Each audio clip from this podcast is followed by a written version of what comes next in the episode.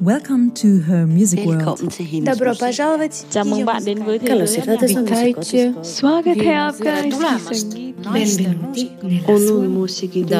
Mabuhay sa mundo ng musika. A podcast with women from the music industry. Like, yeah, it was just something that was just it was about to happen regardless if I was ready or not. Like, do you do you do you see the microphone over there? Get on the mic. Like I just like i just had this pull it was pulling me. It always has. Always since i can remember. Like horn section and it's like anyway so yeah it was called i'm hungry let's eat. That was my first song. And um i remember it to this day because then my family started singing it with me. And i was like oh you mean i can sing a song and the other pe- it affects other people too and so we wanted to go to the land of milk and honey, or what we thought was milk and honey for, for music. Listen, New York was an option, but my God, I don't know. I think around the world, everybody feels this way about New York, but New York seemed really tough. But it's not like how is it here in Berlin. And Berlin is just popping 24 7. Doesn't matter. Glue, get your Glühwein. Oh, it's cold. Well, get some Glühwein, girl, because we still going to be out. I Oh, how did you? um, the exact same way I did in the States, which is I want to perform, where's the clubs? And that's the first thing I did. And so I started asking around. I got a lot of answers. But then I just went online and Googled. Google can be your best friend as far as information. I think my best moments were right after I did part ways with my musical life partner that I realized that I can do this on my own. Pay us what we're worth. And um, Black people and, and women in particular pay us what we're worth. Because I can say that people aren't being paid what they're worth. And that makes me quite sad. I just wanted to see more representation of women who are unambiguously black that look Yes. like me.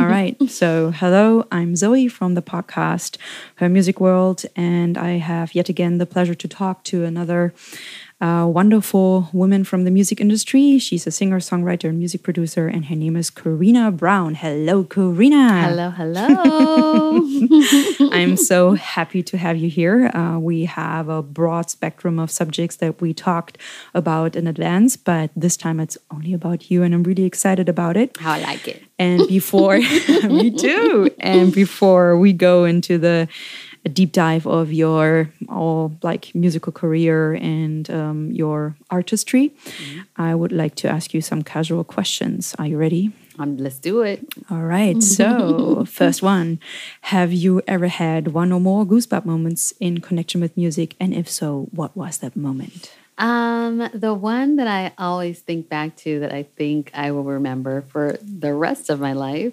is my senior year at my college. I went to school for uh, Berklee College of Music. and um, and uh, alumni in the house. And so, yeah, I was performing, looking good, feeling good. The notes were on point. I just like let it go. And, you know, going to a college where there was so much talent, I did. There was a lot of intimidation. There was a lot of. There's just a lot of big talent, a lot of big personalities, a lot of just big energy. Yeah, big, big energy. And uh, so, you know, you can kind of, kind of go into yourself like, uh, am I supposed to be hearing it now? But I feel like that senior year on stage proved to myself that I was supposed to be there. I was in the right place.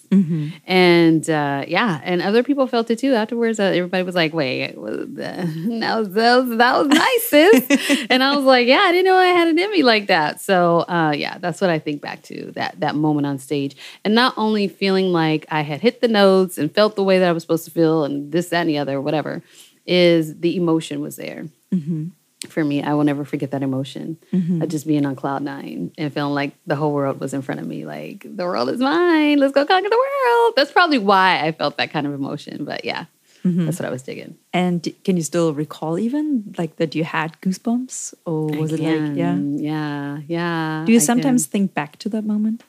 I do. Only okay. So just really quick story time. Um, there's this movie, this uh, Japanese movie that I completely forgot the name of, but it talks about like when you pass away, what moment for the rest of eternity do you want to relive? Mm-hmm. And I would like right after I saw the movie, I was going around asking people that, like, what would you know? And then somebody asked me that, and I was like, oh, and it was that moment. Oh wow. That moment I just described to you. This feeling of cloud nine, like uh, being wide eyed and bushy tailed, waiting for the world. I love that little saying, wide eyed, bushy tailed, uh, like a squirrel, you know, just ready for the world. And uh, yeah, yeah, yeah, yeah. So I think about that moment quite often. Is that also a moment that would help you prep yourself, for example, for um, before a concert where you know sometimes you have concerts and you do things and you have one of those famous Monday days where you don't feel it and then would that be a situation that you would take onto stage to prep you? You just gave me something. I'm gonna be doing that from now on. I don't I don't know where to go when I'm not feeling it because I'm such a person that I'm connected to how I'm feeling, even when I try to put it aside for performances. And I'm mm-hmm. like, what is going on? Mm-hmm. I carry that on stage. You know, as creative people, we do whatever we're feeling, we do have a tendency to carry that in our art, whatever that might be. And mm-hmm. if I'm just not feeling it that night, then it, might not come across to the audience, but it'll come across to me and I'll feel mm-hmm. it. And I'll be like, oh, I just was not hitting it tonight. I don't know what's going on.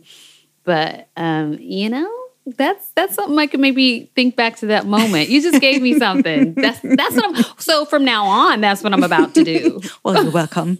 Thank you. Yeah, it was a gift that you just gave me. Seriously. So that's what I'm gonna do. Mm-hmm. Yeah, yeah. And if you don't go back to that moment and you feel like it's a Monday, Monday kind of like mood, do you have a good mood song that always works? And if so, which one is it? that is a good question. Um, I don't. I think I, I, I try to go back to um, the artists that got me to the point of feeling excited about music and mm-hmm. that inspired me, which is a plethora of artists. But there isn't a song or uh, something like this. I just try to immerse myself in the people that inspired me mm-hmm. to be where I was or at at that time. Mm-hmm. well, sometimes you know, also people have said before that they have right now like one performer or perf- yeah, female and mm-hmm. male performer mm-hmm. that they really enjoy listening to or artist. And uh, sometimes also people say they have a, a set list basically um, mm. of people that they listen to to feel yeah. better. Yeah, but yeah, I can I can get that. Makes yeah. sense. Mm-hmm. You know mm-hmm. what you say. Can you tell name one person that inspired you?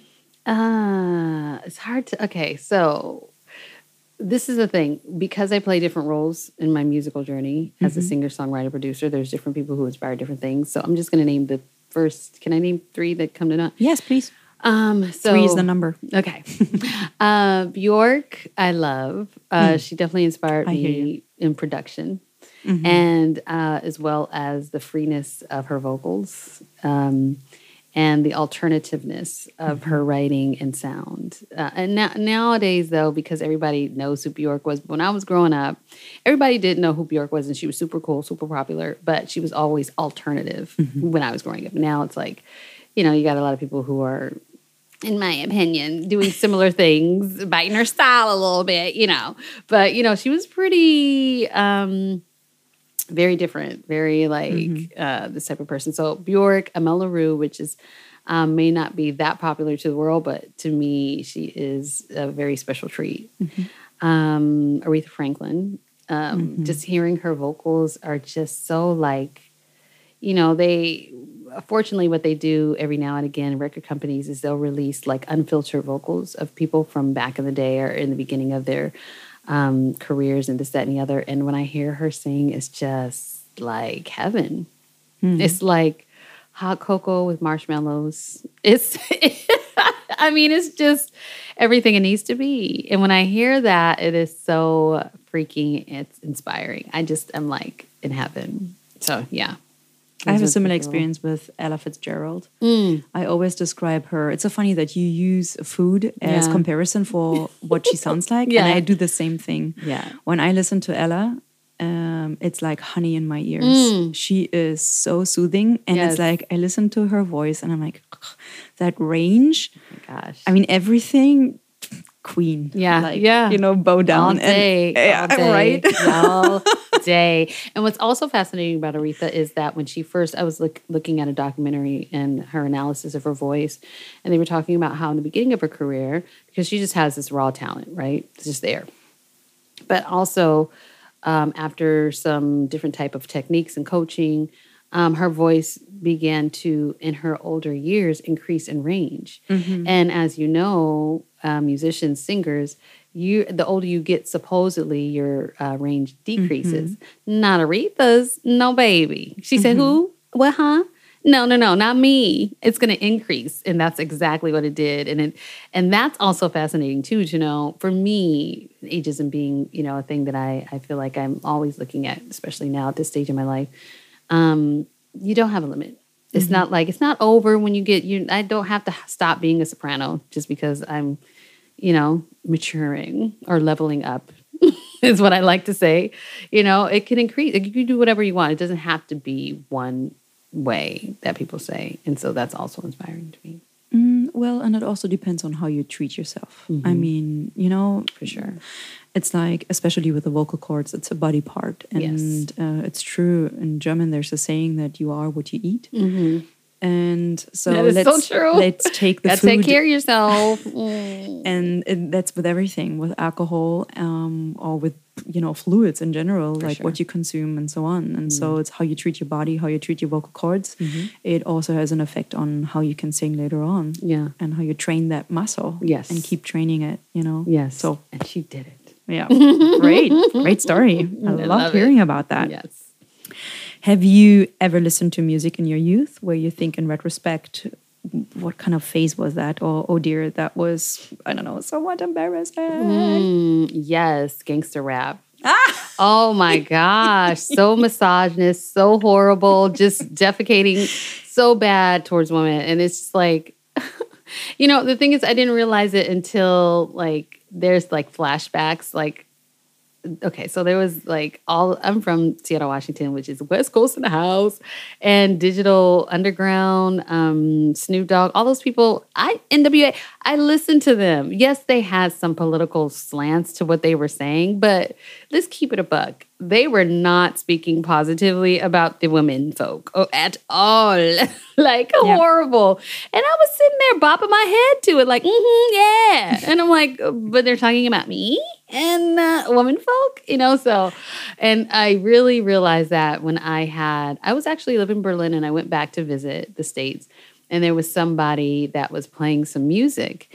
And, um, just listening to the words, it was like Lil Kim, which is not all the people that I just mentioned, it, but it was Lil Kim, and I was like, oh, okay, all right. And you know, she's raw, like she is like woohoo, and and I just kind of chuckled to myself, like I used to listen to this like like nothing, like oh, it's just it- you're listening to the words, but you're not listening to the words.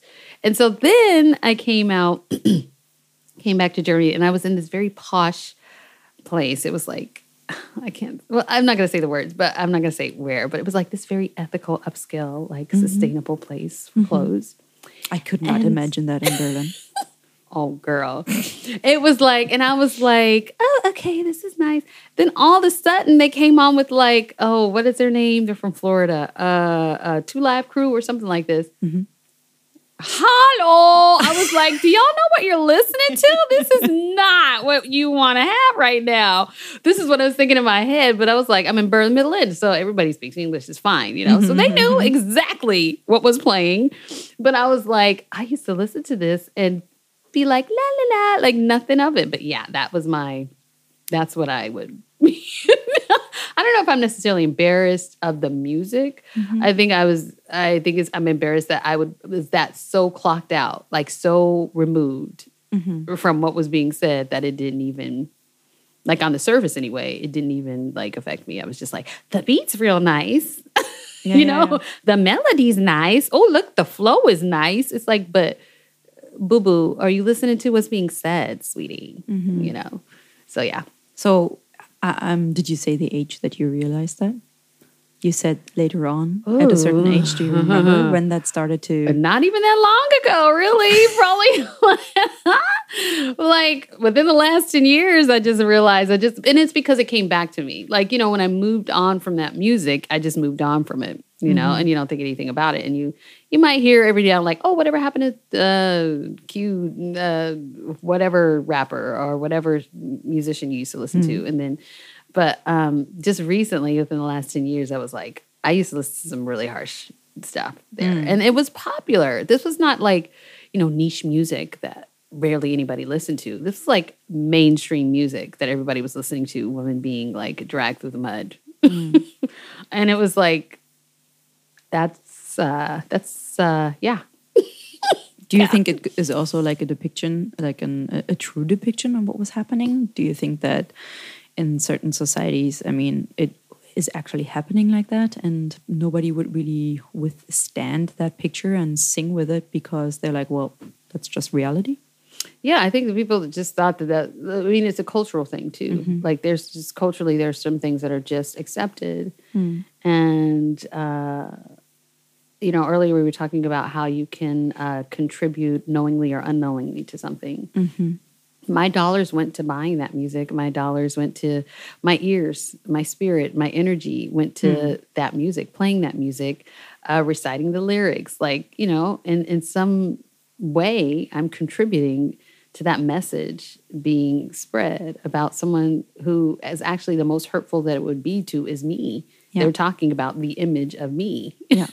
and the fact that I was so removed to that and so many people are it's, it's like it's it's mind blowing actually when you think about it. But when you're younger, you're just like the beat though, you know, the flow and it's like mm, I think it's also not only being younger, it's also about us being at a certain time in humanity being younger. Because to be fair to us, uh, I think there's um, like this, let's say, woke movement where we are right now thinking about a lot of things in the past 10 years um, with a different viewpoint.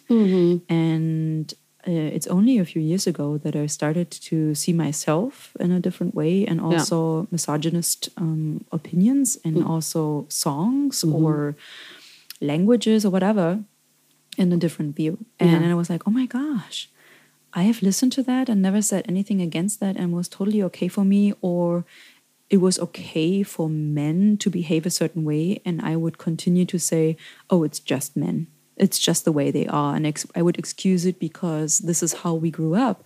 So I think it's not only something that has to do with our age, but it has to do with when in like in what time we actually grew up to be older. And right now we have the ability and space to actually be um, open to different views on that subject. Yeah. and so i guess it's uh, we are also how do you say growing. Yeah. i mean you mentioned earlier you know the young younger people um, pointing out new things and having different ideas. Yes. and i think we can learn so much from them. Oh i do Yeah. i do learn so much from that so maybe it's also that Yeah. i don't know Yeah. yeah.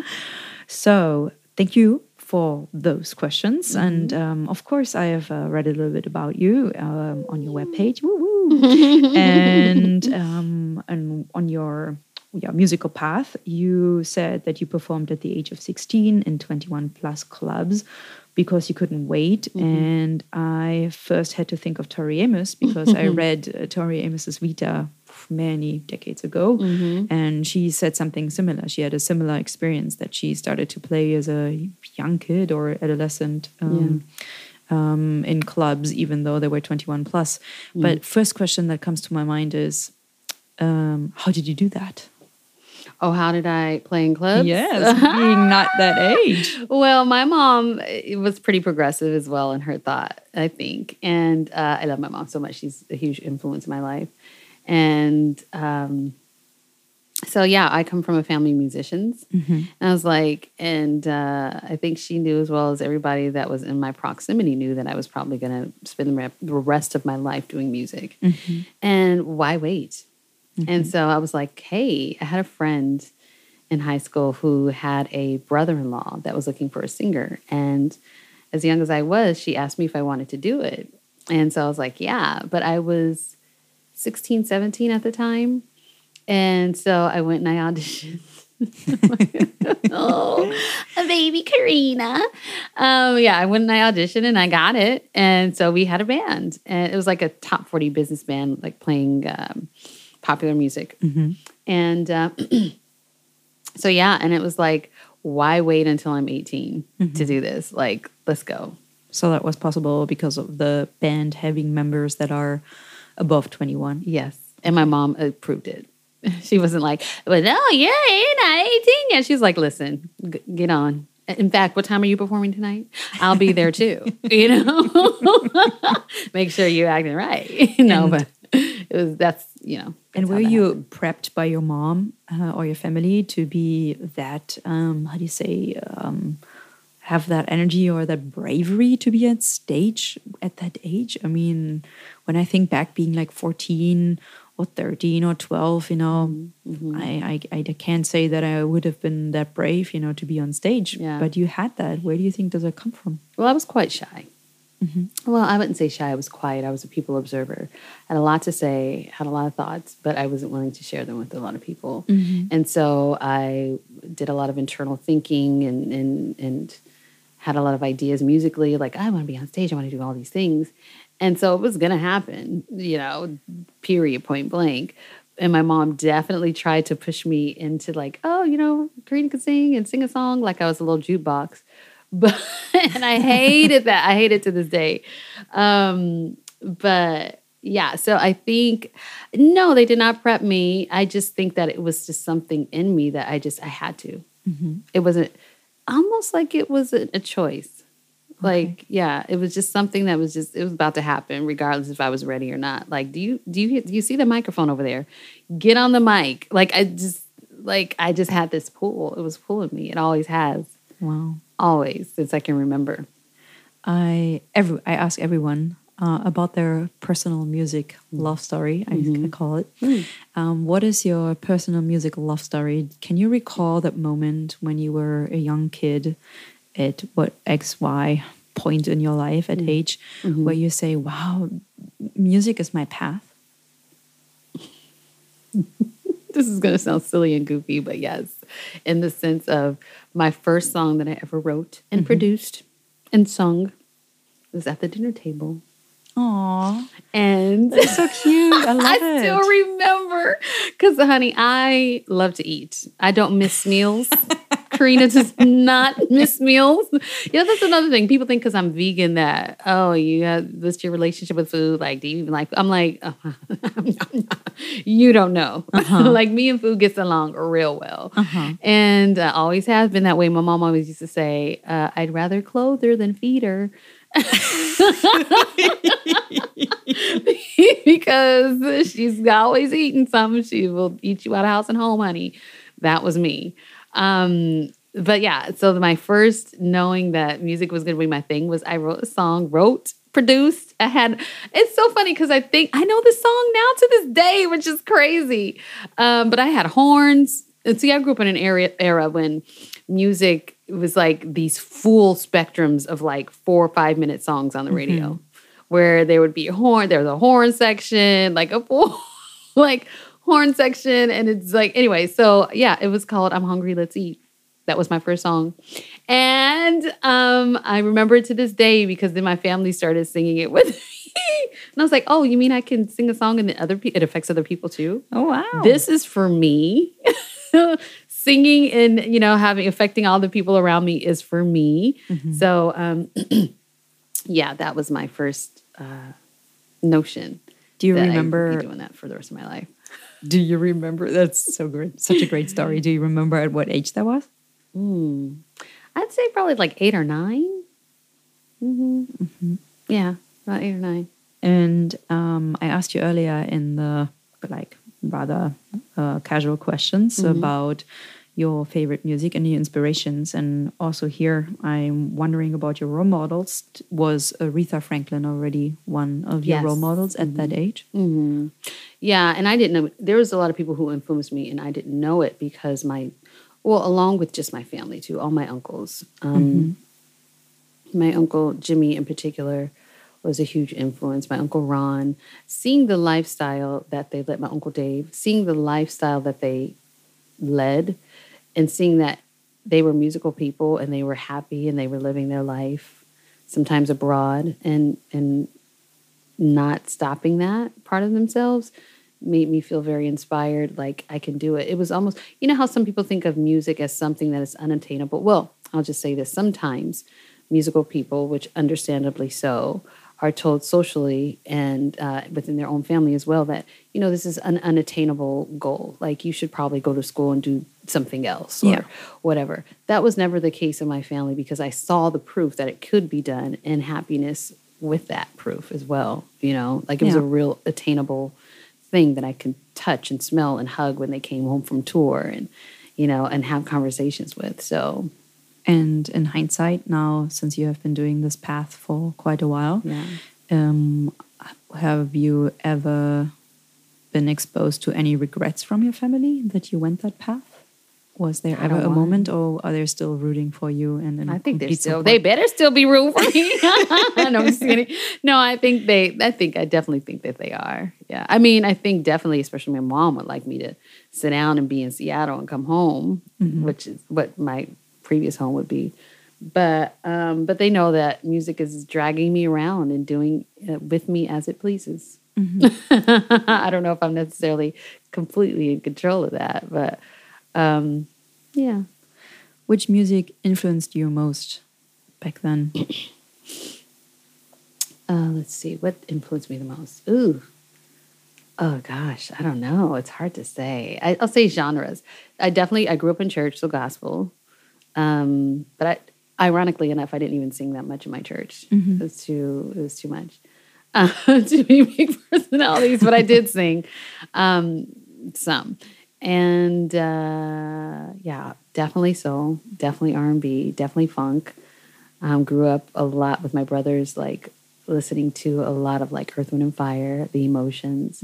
It's funny because somebody said, "Oh, it sounds like recently. Oh, you uh, sound like you're really influenced by the emotions," which was like the background singers for Earth, Wind, and Fire. And I thought to myself, like, you know, they influenced me and I didn't even know it. Like the people that I used to listen to is who I sound like, but at the time I wasn't trying to sound like them. You know what I'm saying? Yeah. It's just it just was so natural because it was so around me like every day. Like we always had the best Christmases were the best because of the music. you know, stuff like this. It's Well, like your music. yeah. I mean, where you come from. to be honest, you mean you didn't have like the four tops playing and you know, hat Donny Hathaway and yeah, that's the stuff that we had. And honey, it was I used to be like, yes, this is the jam. I mean, I would want to listen to that music even if it wasn't Christmas. You know what I mean? Yep. So the four tops, yeah, all that stuff. But um Well, funny enough, you know, I witnessed myself in the past years that I have the tendency to to rather play Christmas music from the US instead of uh, German Christmas music, it's the bestest. right? The, the crooners. I mean, this era, it's just like, hmm, Yeah, so cozy you're like, yeah. so cute. Come on now. Come on now. Waking up to that in the morning. And then you got presents too and all the food. Because you know, food, you know, how important yeah, food is to me. So, yeah. and um, when did you or how have you found your musical home in IDM and trip hop and soul? Mm. Have I found my home in that? Um, I've read that on your homepage. Yes, I have found my home in some instances for sure. I think uh, exploring alternative sounds uh, really have influenced a lot of the music that I've done, and it came from that world. Mhm. Um, I did, as you know, grew up singing a lot of things that were popular music, and I say that in quotes, popular. Um, but um, so a lot of my like songwriting form came from that type of music. But as far as like the musical landscape and sounds um, that I kind of pulled from, definitely came from that world for sure. Yeah. And uh, you you mentioned earlier that Björk was uh, has a strong influence on you. Is that the element of electronic music that from her that you put into your music that inspired sure. you to go to that direction? Yes. And what else, kind of like IDM and trip hop um, bands, would you say have maybe influenced you or people? Uh, from back in the day, like Massive Attack, Portishead. Um, Radiohead, even from back in the day, like Right. you know, they're like no, like if you listen to some of their earlier stuff, it's like oh, it's rocky and it it's very, very much so similar to what the Seattle music scene is known for, which is grunge. Um, so it does have this kind of grungy vibe, Yeah. which of course, being from Seattle, I know a lot about. Yeah. Um, but yeah, those are some of the the artists that I definitely have pulled from. And do you still continue to produce music in that direction? Well, I I have some elements of that for sure, but I have found that recently I am really feeling 80s synthy kind of stuff. Ah. Yeah, I'm really feeling like like Genesis and like Sting and like um, even like the movies are influential to me too, like The Breakfast Club and like um, you know all of these type of things, all things 80s. For, Yeah. for, and for me, it's not because I think like a year or two ago, I guess like uh, what is this Netflix movie that everybody loves, Stranger Things Oh yeah, yeah. or like you know the 80s is always in style everybody's always trying to buy on the 80s um, but i think what is really interesting is that i grew up in that era so I, when i say i'm influenced by it i really literally mean that i grew up on that kind of music like and absurd enough. Uh, oh, I recall that um, my former host mom from the states. She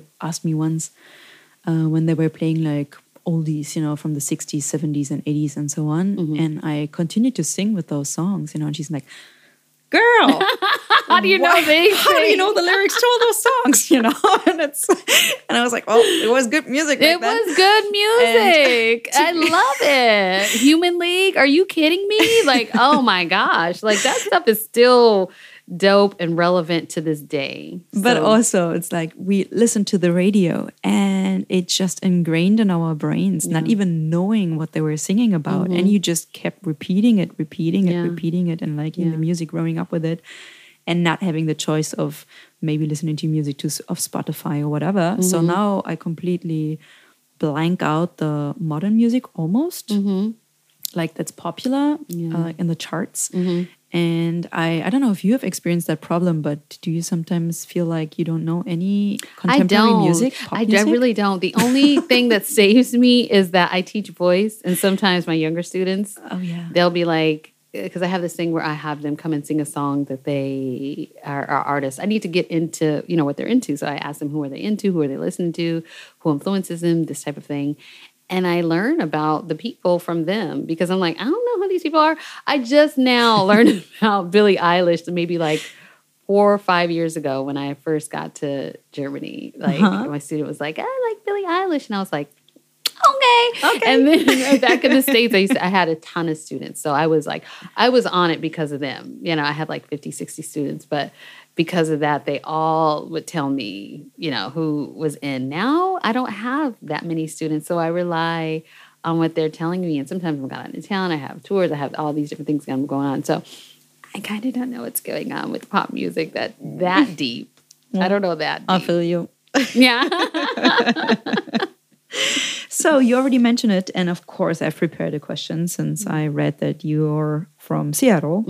And has that music scene of your hometown Seattle influenced you in any way? You have briefly mentioned that indeed it has, and um, you you can say that, right? yes, for sure. Do you put that into your music as well? Oh yeah, I think I definitely have a brooding kind of like. If, listen, Mm-hmm. my spirit instrument is guitar. I don't play guitar. It's piano and voice for me. Mm-hmm. Mostly voice. I play piano to like you know get myself along, but you know, brooding guitars and like sad, you know, rainy day kind of like depressing music actually is not depressing to me. It's deep and thoughtful and full of like intrigue and darkness and lightness. And, you know, this is kind of what I, I grew up on, which is like that grungy kind of stuff. So, yeah. And not only the music, but also the lifestyle, because I think what's interesting is, is that being from Seattle, it's not just like, oh, this grunge music is a thing that I listen to. It's also a lifestyle. It's like how I used to dress and you know, and it does relate to the environment and the grayness and kind of like the droopiness of Seattle.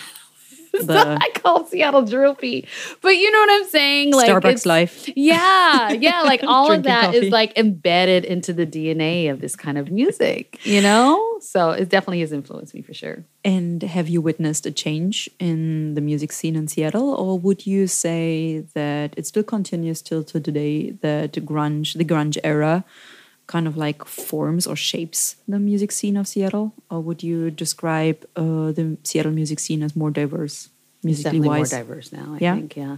I mean, I haven't been there, and uh, only for four years. But four years is a long time in music. Mm-hmm. In any creative field, if you remove yourself from something for four years, you go back to it. It feels very, very different.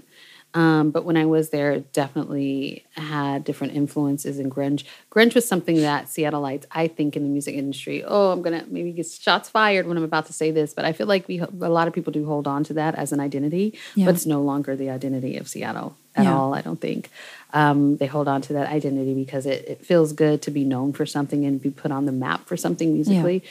But um, there is definitely some like rap and alternative music and like um, alternative genres like drone and like noise that are coming out of there that's also very kind of cool. Uh-huh.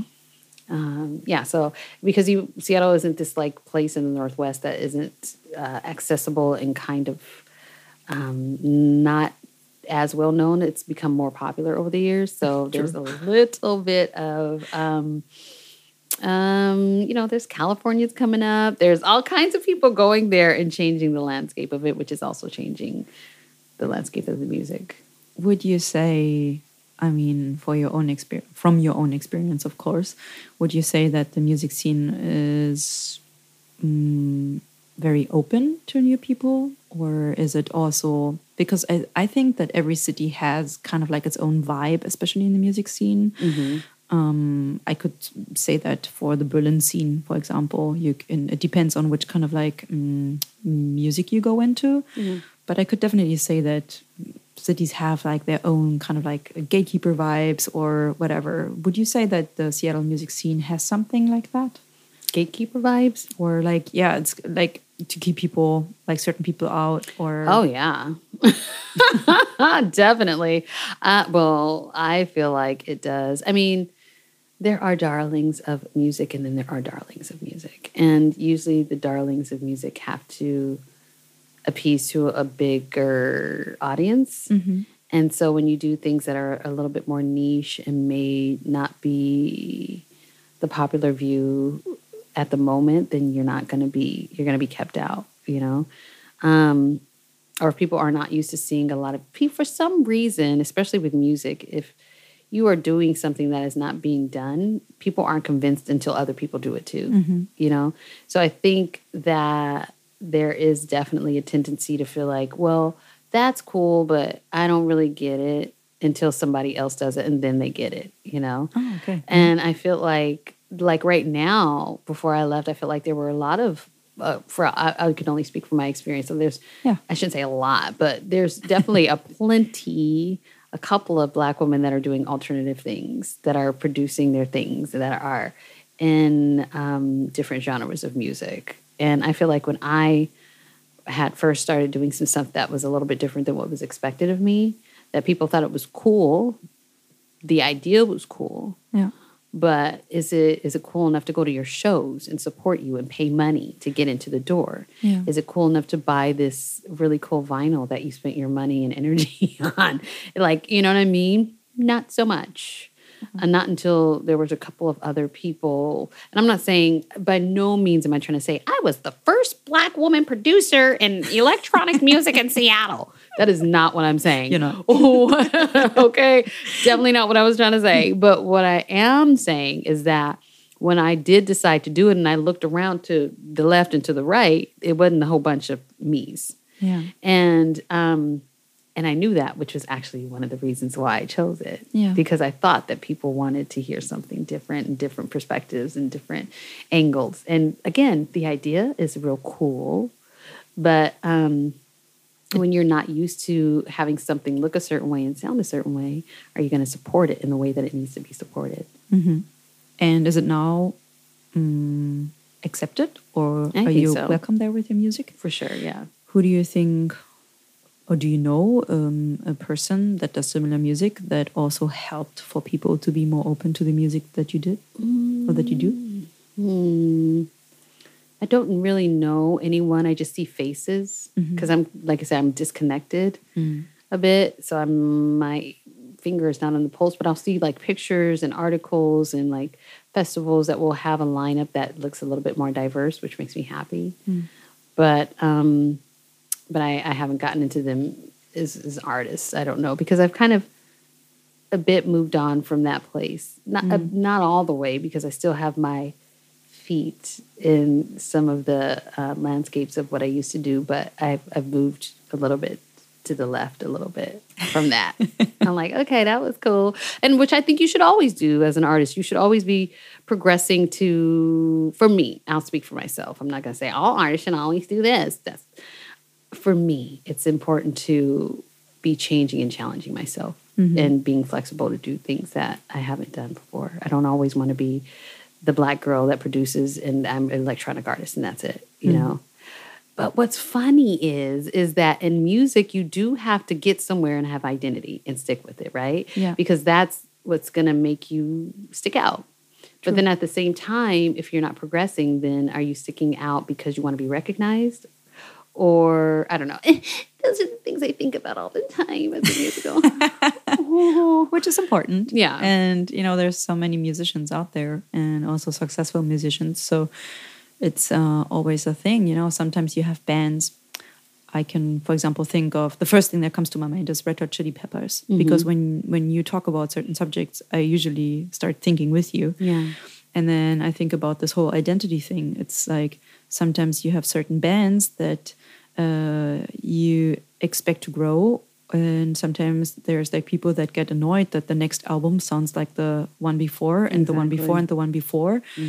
So mm, that would be something that I would compare it to what you have just been talking about. that Yeah. it's kind of weird. You you want musicians, not you personally, but I have the feeling as if sometimes people have the mm, the wish that the bands have their unique sound, Yeah. but uh, progress within that unique sound Yes. and don't keep repeating things over and over and over again. Yes. Yes. Yes. Yeah. Yes. So I guess that's kind of like what. That's the point. Yeah. It's like, I, yes, I still do this, but I have progressed and become this other thing too. You know, it's not the same Coreena as, you know, Yeah. four or five, ten years ago. And since you wanted to progress and change, is that the reason why you've moved to LA eventually? L- Los Angeles? Yeah. Well, I moved from LA to Seattle. Okay. But so that that means you have lived in LA before. Yes, yes, yes. oh, you mean like yeah. So after college, I did go to LA, and I was with my uh, significant other. um, Hello. who I'm no longer with. Um, yeah, and they were a musician as well. And so we wanted to go to the land of milk and honey, or what we thought was milk and honey for for music. Listen, New York was an option, but my God, I don't know. I think around the world everybody feels this way about New York, but New York seemed really tough. It seemed like it was harsh and rough and stuff. And we were like, you know, that's cool, but let's go to LA because the sun is there. And, you know, it seems a little bit more um, open to what it is that we wanted to do. Yeah. So that's why we decided on LA. It was LA or uh, New York. But then, was it a land of milk and honey? Mm, nah. Yeah, that's what I hear too from many people. I mean, I think that, you know, we want to talk about gatekeepers. Ooh, Oh, honey. yeah. Oh, good Lord. I think that it's definitely my experience is not everybody's experience. Sometimes I talk to people and they're like, they want to, you know, people are really like passionate about different places and how they feel about them.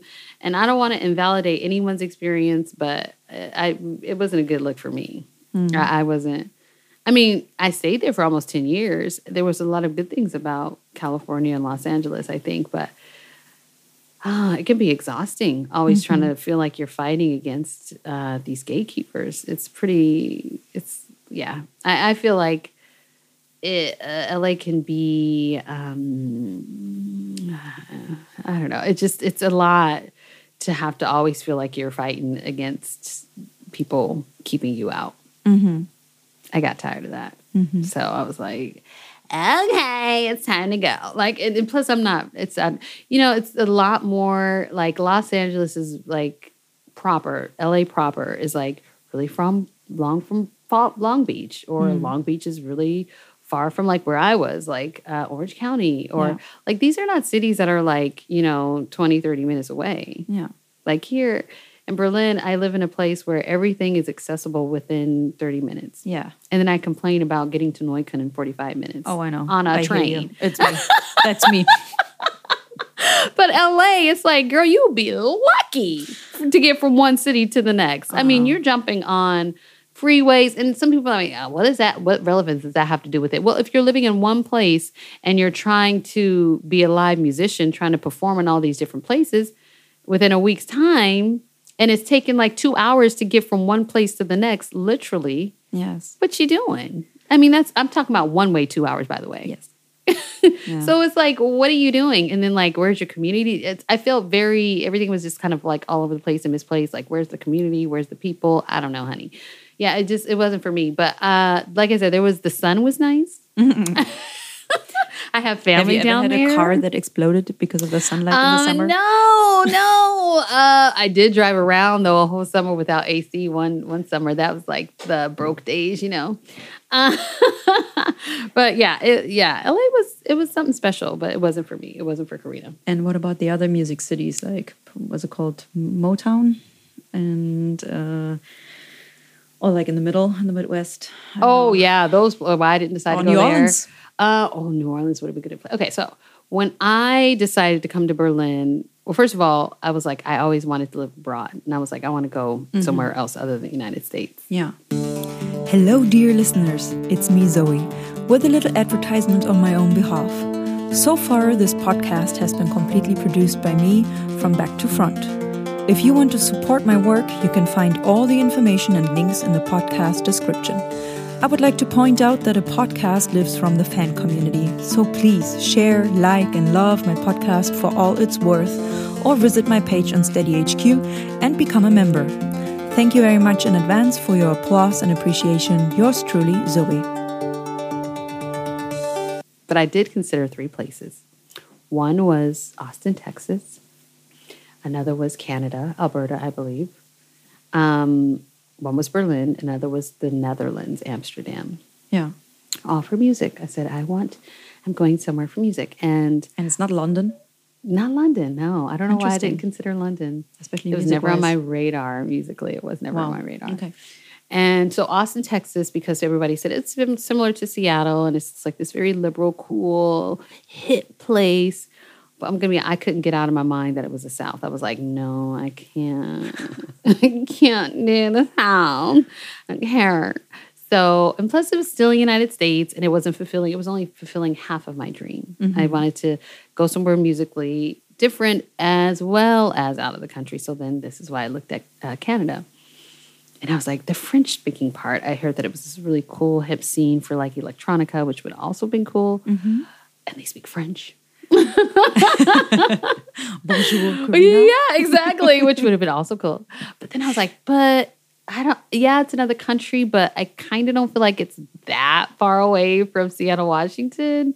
And I wanted to feel like I was in another country, like away. It's still the same continent, though. It's the Americas.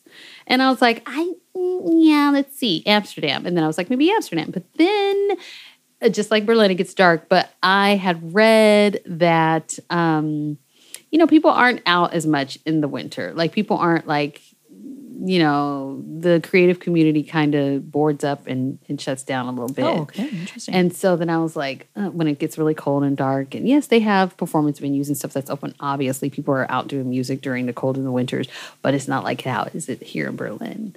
And Berlin is just popping 24 7. Doesn't matter. Get your Glühwein. Oh, it's cold. Well, get some Glühwein, girl, because we still to be out.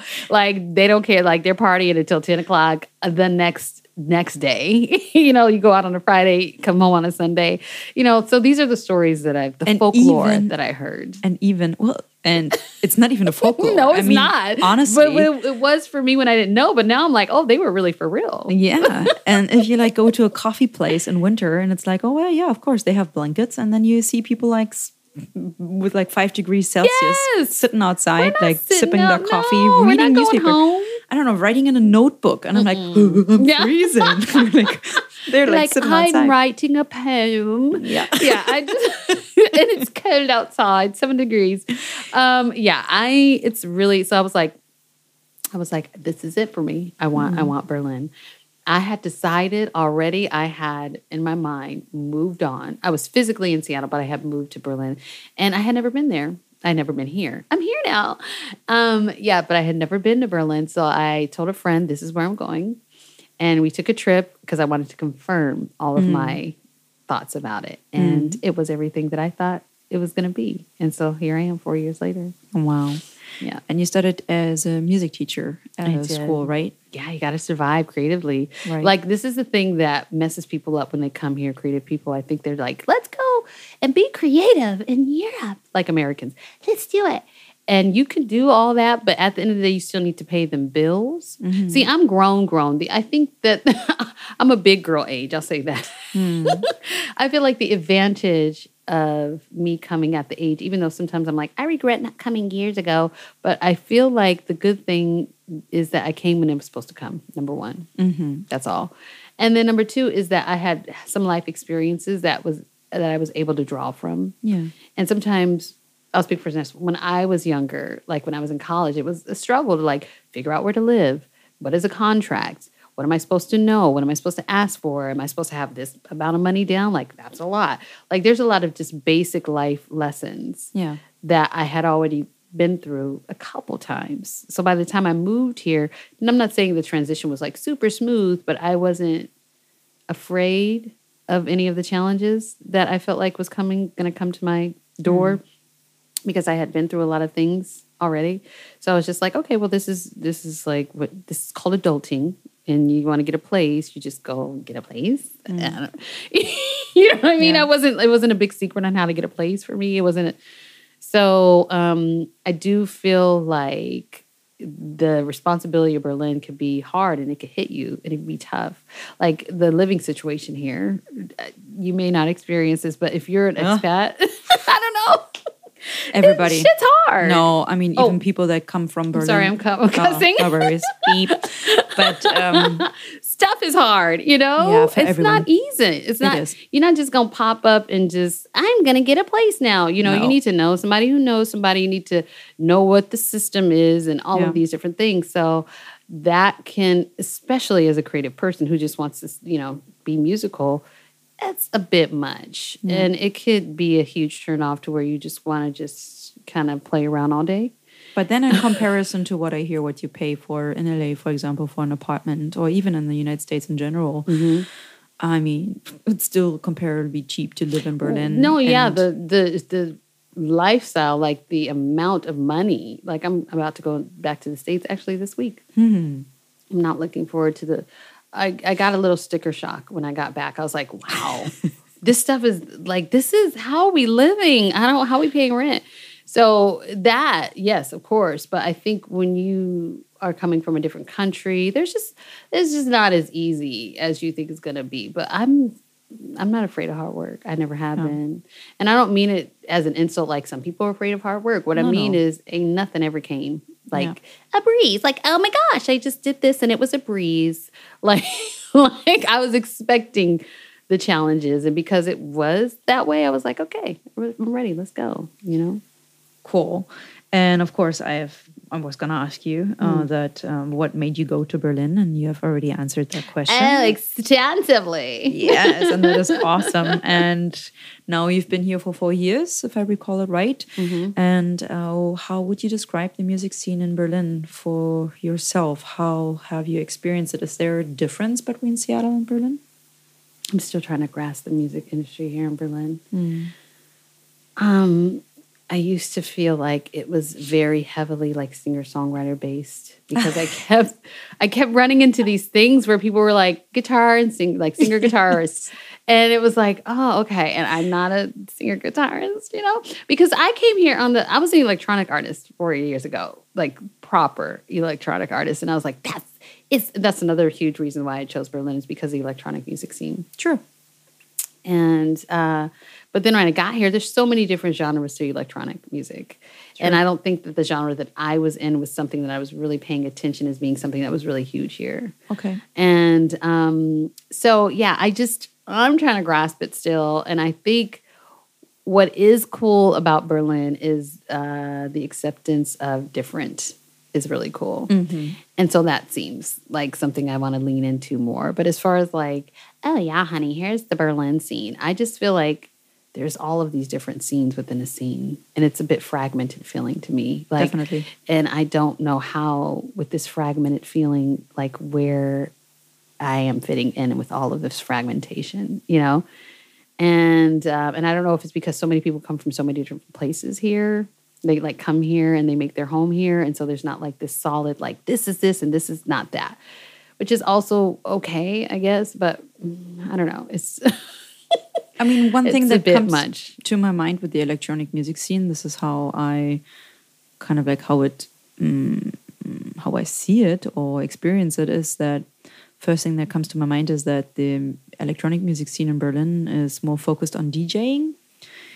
And uh, I'm pretty sure you are live producing electronic music mm -hmm. when you perform. Mm -hmm. And I rarely see that unless you go to a concert. Mm-hmm. But of course, the electronic music scene is huge in Berlin. But this is like clubs, dance clubs, exactly. where you listen to DJ mu- music. Mm, and I think that could be probably one thing that then you've witnessed as well or mm-hmm. experienced as well. And yeah. I don't know if you've experienced it too, but one thing that comes to my mind, if I would describe the Berlin music scene, and it, I think it's with all the arts in Berlin, I have the feeling is that that there's so much being offered to Berliners mm-hmm. that they're completely overwhelmed by that's what they can point. see. Maybe that's why I feel like everybody's all over the place. Like I just feel like it's so like it's this, it's that, it's that. Oh no, it's this. Mm-hmm. It's just like fighting for attention or something. I don't know. It's just it's a lot. And also with the audience, that I can see that in the audience. I mean, I've laughed about it mm-hmm. when I was like in when I was 16, 17, going to concerts. Mm-hmm. And you mm-hmm. know how I would I mean, this is a recording, a vocal recording, but I can show you mm-hmm. how I experience Berliners listening to music. Basically, I'm just bobbing the head lightly because and I when I was younger I was like, what the heck, this music is freaking good. And it mm-hmm. feels like the people have listened to everything. Mm-hmm. They can listen to music every day if they want. Yeah. So it doesn't kick them anymore. It's like yeah, if you have people coming from the outside, they're freaking out. It's like it's yeah. concert. It's yeah. music. oh my god! And then Berlin is just like, hmm, yeah, it's cool. Yeah. I don't know, but maybe I'm wrong. I don't no. know. It's just something that I have seen a lot yeah. in the audience. Mm-hmm. Yeah, see, I thought it was because Berliners were listening intently that they were. I thought they were just like, yeah, what is it? yeah, huh? We got you. It's like, no, we're just bored. Or bored. or yeah, heard that before, been there, done that. I don't know. Yeah. It's I think it's just like that there's so much out there. There's so much, yeah. And available. Yeah. It's another thing too is I don't know. It's just like I, I somebody asked me what do I want the audience to be like when they're listening to my music. Mm. And I said I want a little bit of two things. I want people to listen and, and be still and be like really engrossed in the music. Mm-hmm. But then I also want them to have fun and you know move around a little bit and shake their behinds a little bit. You know if it if it suits them. And I want the same experience. Like I went to go see Portishead, um, whom I told you I have been influenced in love, alive. and they had. Now listen, you're not going to come yet to any of my live performances and have like a big orchestra behind me. yeah. But I went and they had this orchestration and they had a DJ and then they had like a full band and it was yeah. just and then uh, they did their thing. And of course it was this really cool like a mix of trip hop and rock and like it's just really awesome, brooding, lovely music. Yeah. And sometimes the audience would sit and listen. Like sometimes, audience being me, I would just be sitting there and like, wow, this is really cool. But then sometimes I did want to get up and move around a little bit too. So a little bit of both is what I want. And I feel like sometimes here, people expect me to come out and be like, yeah, yeah, yeah. So uh, that's I'm not just kind of like, you know what I mean? Like I just, I mean, yes, sometimes I I can have a big personality if I'm excited and all this stuff, and if it's that type of song. But for my original music, I'm not like a clap your hands all, and I just I don't know. It's just I don't know what people want, and I'm trying to just do what I want, and then give them something that they can enjoy as well. But Yeah. Like you said, it's like I can't put my finger, the pulse. What is the main pulse Yeah. of Berlin? I, I don't I don't know. Do they is it like a get up and hype people up or is it sit and be thoughtful and go, yeah, this is really cool. I'm not quite sure. I'm still learning that four years later. But in my defense, COVID did happen. And so we have to say four years later, this is really like three years later, like Yeah. three and a half years, two years really. Yeah, two years of my four years have been chunked out by yeah, you know. definitely. by the big C, I should So, say. despite of course the regular things that you have to deal with when coming to a different city, Mm-hmm. you are creative, you are a musician, and my heart starts beating thinking about me being here, knowing no one, Mm-hmm. and wanting to make it in the music world in a different city. Mm-hmm. Where do you freaking start? Did you look into the newspaper? Did you go and check out Facebook communities, Instagram communities, and said, "Hi, I'm Coreena. I just moved here. I want to do music. Can I perform?" I don't know. For me, it's just like, like if I put myself in your position, like, how do you start getting into the music scene? I I how start did you? um, the exact same way I did in the states, which is I want to perform. Where's the clubs? Mm-hmm. And that's the first thing I did. And so I started asking around. I got a lot of answers, but then I just went online and Google. Google can be your best friend as far as information. and um, yeah, so um, I looked up a couple places and I just contacted them, got my little email out and said, Hey, um, my name is this and I'm from here and this is the kind of music I do. And thankfully, I had a background of actually having a catalog of music and, you know, putting something, some kind of representation online. So I would just send them that and then um, continuing that same process with a lot of different people. And I got a couple gigs and I started to meet people at those gigs because I would do gigs with other musicians. So I would get to know them and ask them what are they doing and how are they doing it and what's the deal. And uh, yeah, and I so I didn't know anybody. I didn't know one person though. I still know this person. We both went to college together. He's actually also a musician, and uh, yeah, so it was he was helpful and has been helpful. And uh, so yeah, you just kind of get out there and you put your your. Ooh, I'm gonna say one of my least favorite words: vulnerable. You become Yeah. vulnerable to the people, and you know they you they give you what you give them. And so there have been quite a few people that have been, especially in some of the gigs that I'm doing now, very giving and very open and not gatekeeping at all. Like that's okay. One thing I have to say about Berlin that's really cool is that people are at this place where they're just freely giving information to each other without feeling like, oh, you're going to take my stuff or I don't want to give you my information because of whatever reasons in my mind right now. You know, you ask somebody, they're going to give you the answer if they have it. Yeah. Musically and creatively, people are very helpful, very helpful. And um, that's been awesome for me. Wow. So, That is great to hear about Berlin from somebody else. Tell me a little bit of your, about your best moments in your music career so far. I recall, of course, the concert that you've mentioned earlier uh, at Boston uh, School uh, in your senior year. Um, what was is there like on your path ongoing after after college? What were your best moments so far as well? I think my best moments were right after I did part ways with my musical life partner mm. that I realized that I can do this on my own. This mm-hmm. person was also my producer. Yes. And I felt very lost at that time like, oh my God, what am I going to do? And what was really cool is that I had a conversation with a family member and they said, wait a minute, you went to college for music, you know theory, you know all these things. Why I'm confused about why you feel like somebody else is not being there is stopping you from getting to whatever you want to get to. Yes. And that was my like ding ding ding moment. my light bulb moment. So yeah, that was my best moment is when I can when I figured out that I don't need it's nice to have it's nice to have the desire and or to have somebody with you on the journey, but it's not necessary. Yeah. And so that was really good for me to realize. Sweet. Mm-hmm. And now the other way around.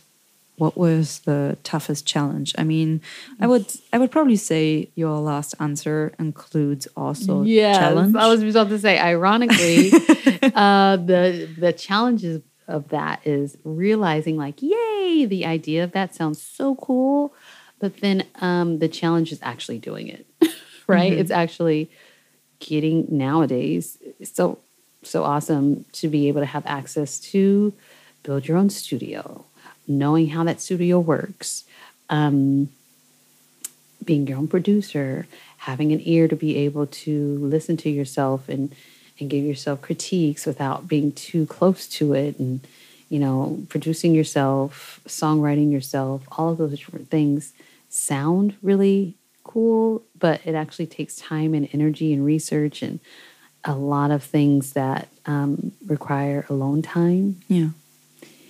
And so those are uh, times where you can't go out and just be like i want to go out and kick it and, and do whatever you know you have to be present with yourself Yeah. and um, yeah, so those are challenges that have been uh, that have definitely changed my um, creative journey. And so I was going to ask you after that, of course, what are the three advices, points of advice you would give to upcoming artists, female artists especially? Um, I suppose what you've just said earlier also includes that, that you need to have some alone time maybe mm-hmm. or is there anything else? Because i don't want to take it away. Mm-hmm. Are there three different things that you would advise especially female musicians to pine for in their career and bpoc mm-hmm. I think definitely having the block of, and not even realizing it for me, I do realize it, uh, but internalized patriarchal views of myself and where I fit into music. Um, those can be blocks that that have and can stop you from um, progressing. Yeah. Because you're just like, oh, I don't belong in this space, or I shouldn't be doing this, or maybe this isn't for me, or you know. And those are like external influences, really. Because if you wake up and you feel like you want to do X, Y, and Z, Yeah. do X, Y, and Z. Um, so um, definitely don't get in your own way. And I have gotten in my own way because of the things that I internalized to be someone else's truth as my own truth. yeah Um, also, don't be afraid to be vulnerable. the other end of the spectrum of that. Um, vulnerability is not my favorite word, but as a creative person, you would. That's pretty ironic because I'm putting my most personal, intimate self out there. So it's like, girl, what are you? How? But um, yeah, I. I mean, you do want to keep a piece of yourself. For me, this is how I talk my well way into being okay with being vulnerable. It's okay to keep a piece of me to myself yeah everything that is not for everybody when it comes to me. So it's okay. But then don't hold all of it to my chest, Yeah. you know, or else it's what are we doing here?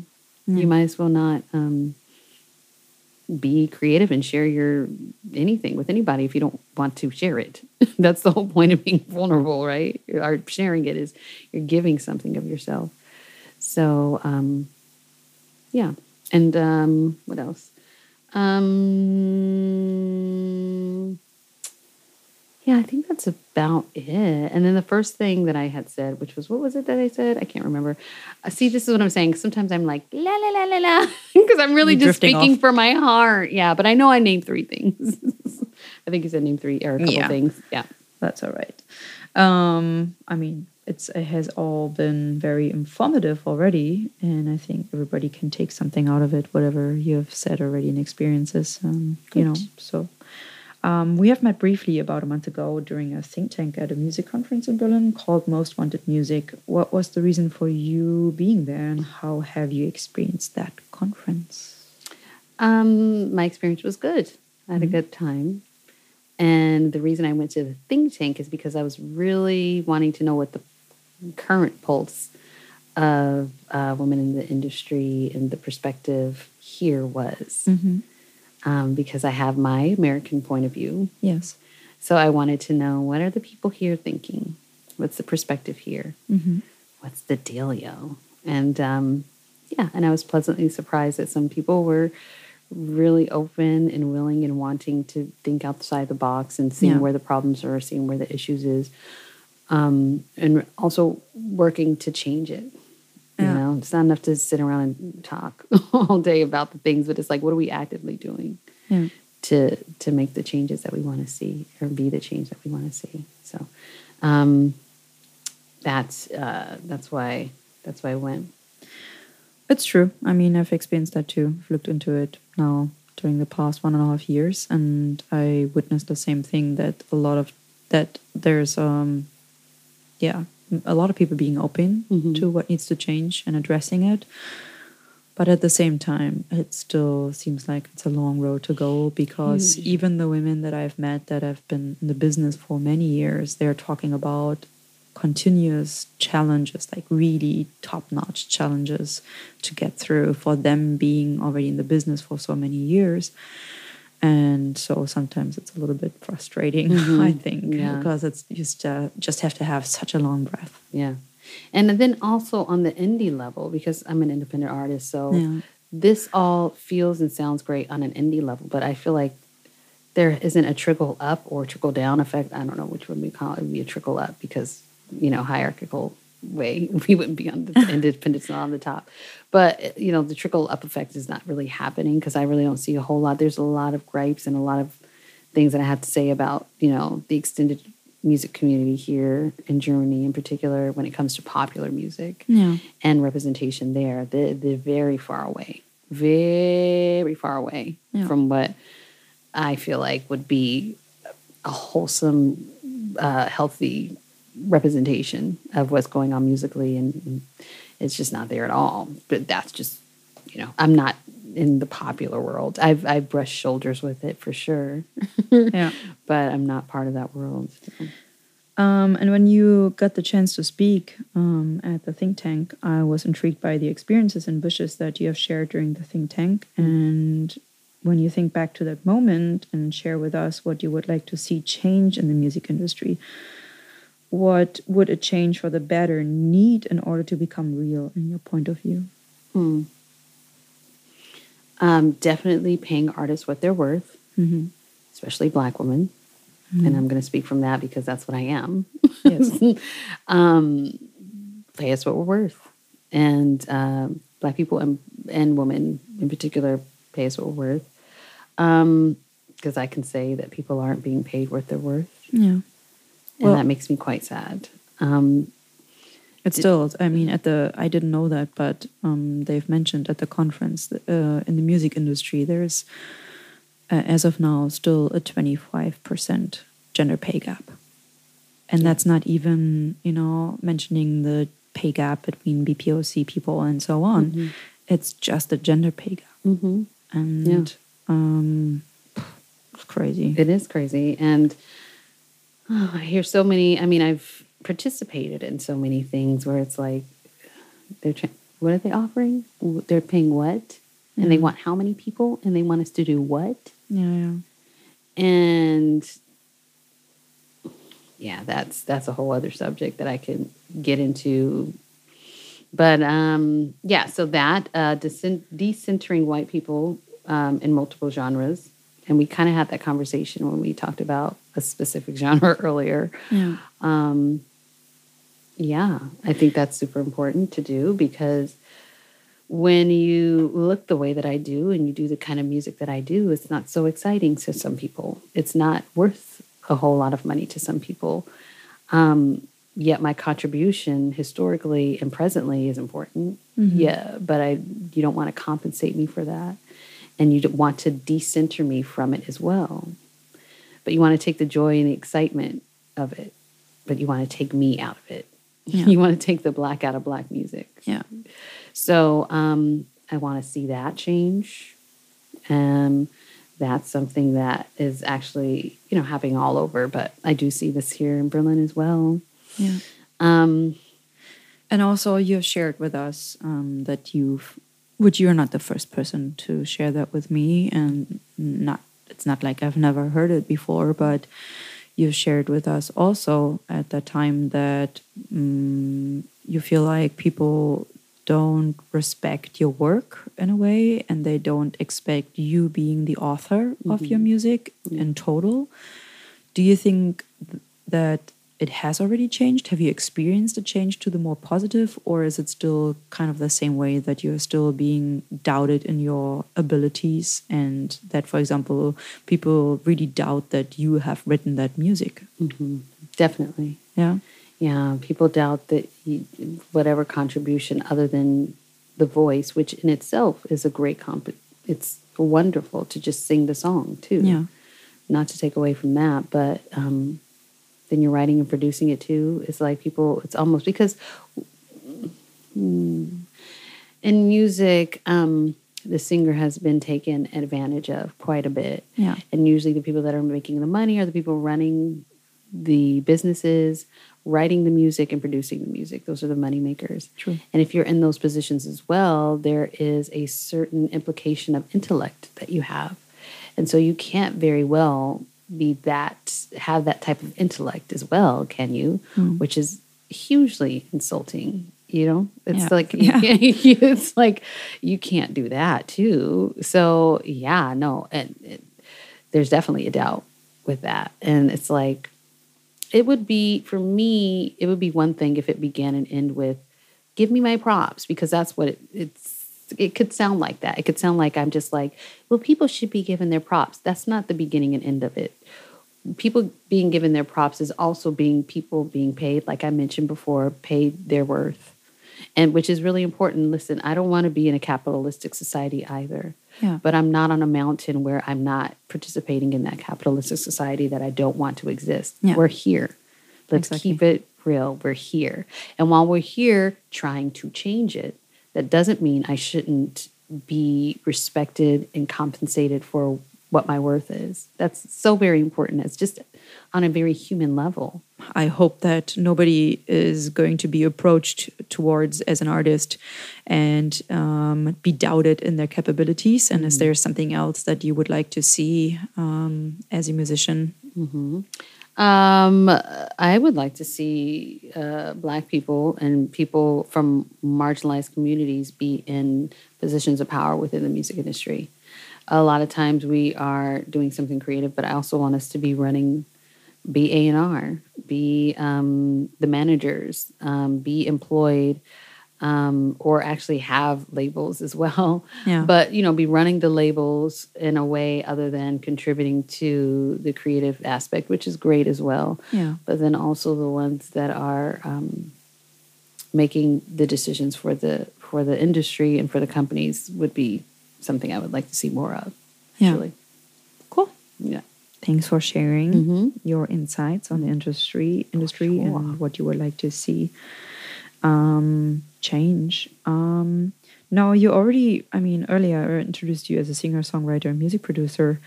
Um, but you've also written that you went to acting and modeling. Has that to do with your time being in LA? that you have been in LA? Well, Or- acting I have been doing for a while actually. Mm-hmm. Even when I was in uh, high school, I was. Uh, was it Diana? Dorothy? Well, there is uh, something called The Wiz. That's like the black version of The Wizard of Oz. And I played in this uh, as well as many other uh, productions. And I actually was going to go to Cornish in Seattle, Washington, which is a performing arts school, and not Berklee College of Music, which is a music school, Mm-hmm. but decided to strictly go into music because I was also interested in the performing arts, generally speaking. Yes. So I've been acting for a while, and I think oh, as a musician, we do a lot of acting on stage, anyways, Mm-hmm. to be quite honest with you. Um, for those nights that we spoke about earlier that we're not feeling it so much. Um, True. So yeah, and then as far as uh, the modeling aspect, I just wanted to see more representation of women who are unambiguously black that look Yes. like me. Um, I find that a lot of times when there is cause for a black woman in a any kind of movie or something like this, all of a sudden no one can find any that look like me. they would rather have one that's a little bit more palatable, a little bit more um, mm, with the less stronger features of myself. Um, uh, one that looks a little bit ambiguous that can relate to a lot of different people and a lot of different people can relate to. I guess I don't know, but all of a sudden there's this like amnesia of black actresses that look like me, unless we are you know in certain roles that people are used to us being in. So um, instead of being on the side saying, "Oh, I'm tired of seeing this," or "I don't want to see that," I try to get involved to be the change that I want to see. So this is what modeling and, and acting as well um, for me is. It's more again. Here we go. It's it's like a, uh, an act of uh, social injustice. I guess some people would say, uh, but it is a form of uh, creative outlet as well, for sure. Um, but yeah, it's also um, it's a radical way of me seeing putting out there what I want to see. um, without hesitation and any sort of imposter syndrome, which I experience a lot when I talk to women, especially in the creative field. Which of your own music would you say uh, are you most proud of? And is there any album, for example, or any song that you are certainly most proud of and is your favorite? Hmm, gonna do favorites. Hmm. Um, Fallen Light, which was something I recently wrote. Well, it was recent as I was writing. Um, that was been released anyway. That's one of my favorites. Coco Dreams is one of my favorites. I think it. Why it's one of my favorites is because it uh, embodies a little bit of my influences very heavily in a way that I'm coming to my own. I think. Uh, so Fallen Light is like a trip hop type of vibe and uh, Coco Dreams is like an 80s kind of vibe. And I just said earlier on that those are the two things that I've come from and kind of morphing into. And I feel like at this time, it's at the height of, maturity for songwriting in those genres, in those two songs thus far. So I'm really proud of those two. I mean, I like a lot of things that I do, but You should, um, yes, you should. but I think that, and I think, you know, like the last, I had a project called the Femme series that I released about three years ago. Yes. And all of those songs, they were to me a release of different uh, femme, quote unquote, femme archetypes that um, either are over the top or socially have been uh, made out to be one thing. And I just wanted to explore what that meant musically. And so all those songs for me are really kind of close to my heart, actually. And those two songs are from the Femme series. So. And where can you listen to them? Where do where do we find you, Coreena Brown, with your artist name, Coreena? Uh, well, we can go to uh, coreenamusic.com. That would be great to, to popularize that. I'm all over all the social medias, and I have the same handle for everything, Coreena Music. So I do have a YouTube channel that I've kind of abandoned, um, but I will be doing that more soon this year. I don't. I haven't written down. I told you earlier, um, unadulterated off camera or not off camera, but off uh, audio. I guess you could say um, that I love lists and I love lists. Now I'm thinking about it. Nothing about YouTube is on the list, so I have to put that on there. I guess. Yeah. Oops. uh, so, uh, but yeah, it's uh, you can find me on all the handles: Facebook, YouTube, Bandcamp. SoundCloud, Instagram, all of that is just all Coreena music. I almost don't dare to say it, mm. but it seems like the pandemic is almost over. So, Yeah. where can we see you in the future? Oh goodness. Well, I am doing a gospel choir actually in and around Germany until the 19th of February for a few weeks and but I'm not sure of the dates. So I guess I'll put some dates out there so you maybe can see some And maybe say the name of the gospel choir. Yeah, yeah, yeah. That'll be on my handles somewhere. Because I don't want to get any names wrong or anything like that. So I'll definitely be doing that's my next project. And you know, as an indie artist, we really are kind of like we go with the flow. We have to like and being in the artists that are your own managers as well, we have to fill our own calendar up.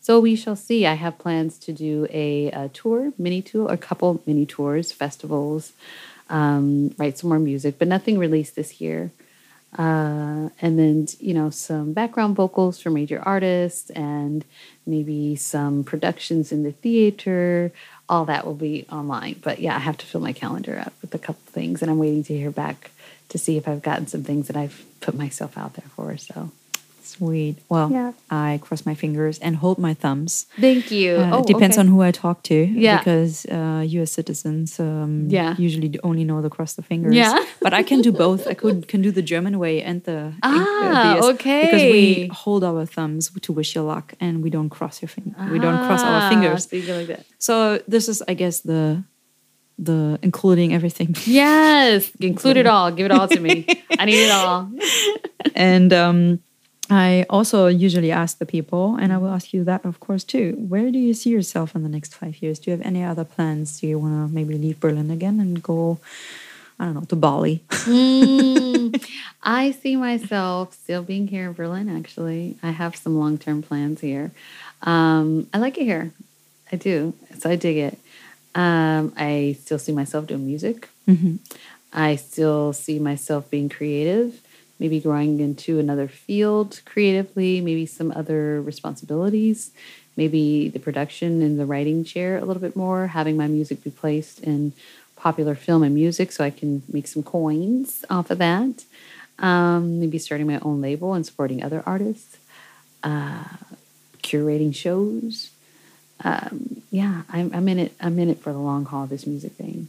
So whatever it is, five years from now, it'll probably be music, but more so, I'll still be performing until I can't. That's not going to stop. But I definitely will probably be in other roles uh, that are um, in power positions for other artists. Maybe Mm-hmm. I think. And having said that, is there anything you need help with? Um, is there anyone that you would like, if anybody listens to the show and um, or to the podcast and feels like, oh yeah, I can offer that. What would you ask for if there's anything you would ask for? honey. No, I'm kidding. Me too. I want it all. No, um, access to funds and resources to be able to do this is super important because, you know, talking about like curating shows and all of these things, these are like the creative aspects, but to do those things, you need access to funds and money and resources that I that are beyond myself. So that's super important. Um, institutions that have the reach and accessibility to spaces that I wouldn't be able to get to is also important.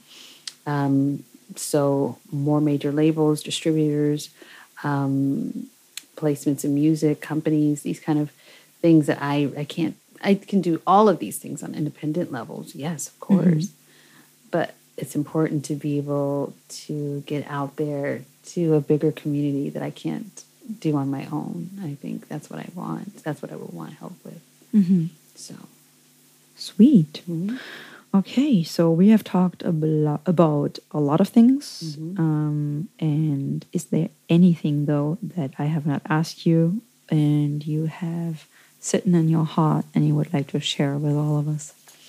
Um, I I have a lot of ideas that might seem off-putting to some people at times.